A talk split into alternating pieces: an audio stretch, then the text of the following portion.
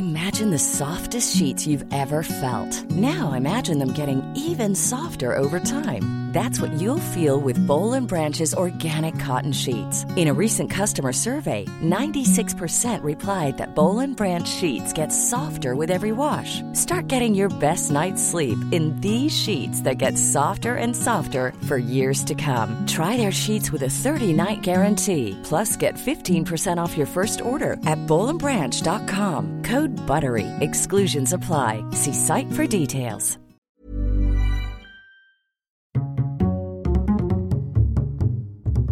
Culture G, votre podcast quotidien.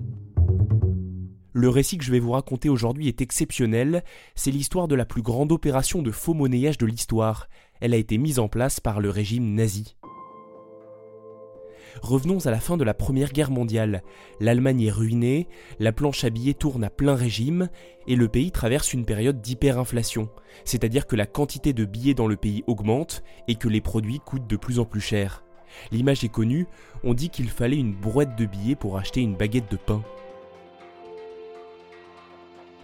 Quand commence la Seconde Guerre mondiale, Adolf Hitler cherche des moyens pour affaiblir ses ennemis et il a une idée, produire des faux livres sterling pour faire basculer l'économie britannique. Les nazis veulent fabriquer de faux billets qui soient indétectables. C'est un projet ambitieux parce que le livre sterling est à l'époque considéré comme l'une des monnaies les plus sûres au monde.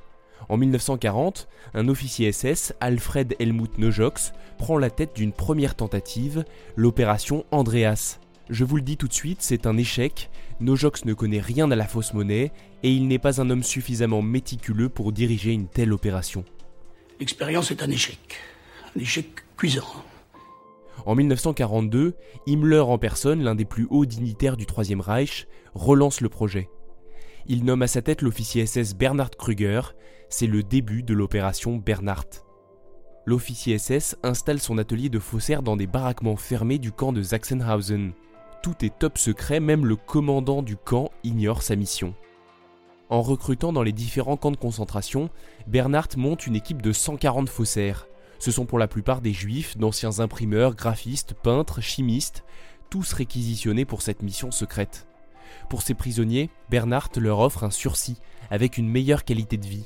Ils sont bien logés, bien nourris, peuvent se laisser pousser les cheveux et se laver. L'officier SS achète ainsi leur efficacité. Vous savez, nous ne voulons pas refiler quelques billets à une caissière de grand magasin.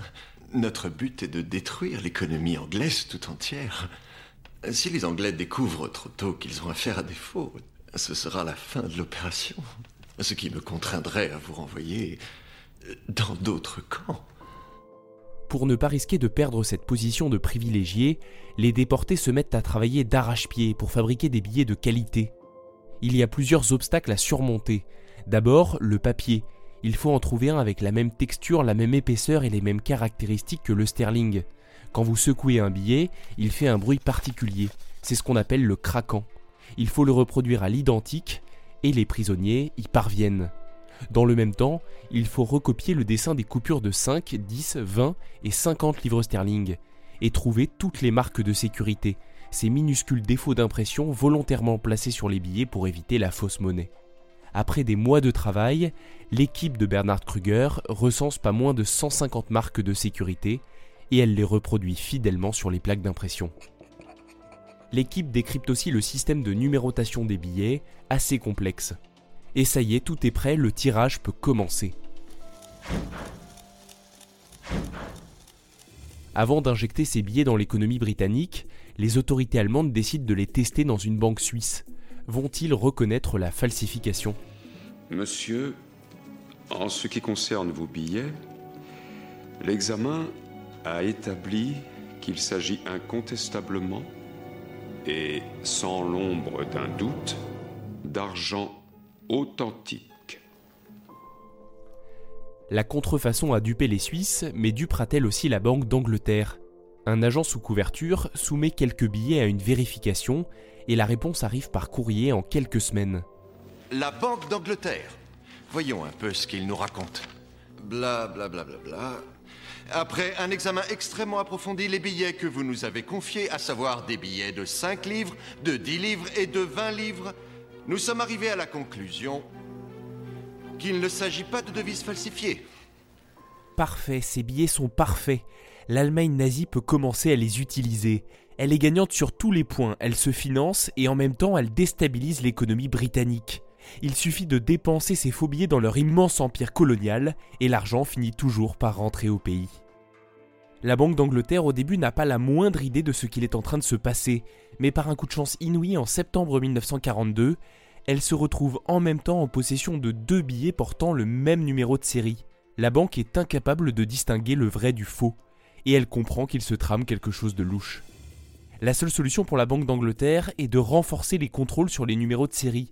Lorsqu'un doublon est trouvé, elle brûle au hasard l'un des deux. Les mois passent et elle en trouve de plus en plus.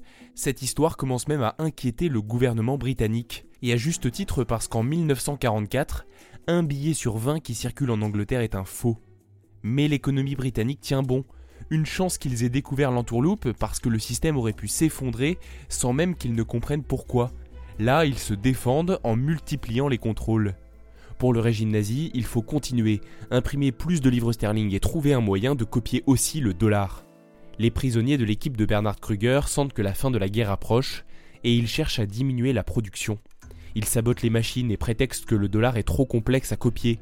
Il faut gagner du temps pour survivre. En mai 1945, leur exécution est ordonnée, mais ils sont sauvés à temps par l'armée américaine.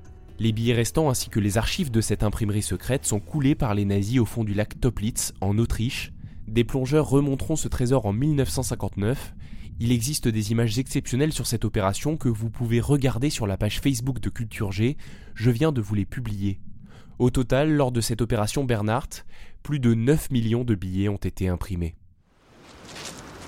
Dans l'atelier de contrefaçon de Sachsenhausen, les détenus ont fabriqué 132 millions de livres sterling, soit quatre fois les réserves britanniques.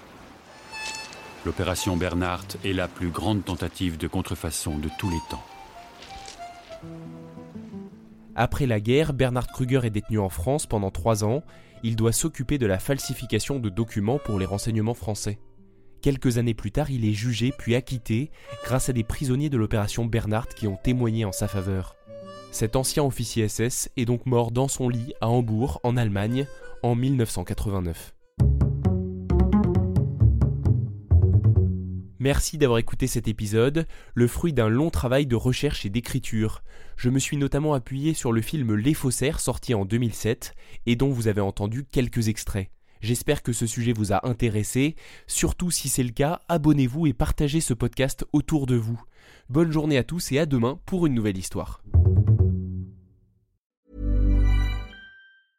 Imagine the softest sheets you've ever felt. Now imagine them getting even softer over time. That's what you'll feel with Bowl and Branch's organic cotton sheets. In a recent customer survey, 96% replied that Bowl and Branch sheets get softer with every wash. Start getting your best night's sleep in these sheets that get softer and softer for years to come. Try their sheets with a 30-night guarantee. Plus, get 15% off your first order at bowlandbranch.com. Code BUTTERY. Exclusions apply. See site for details.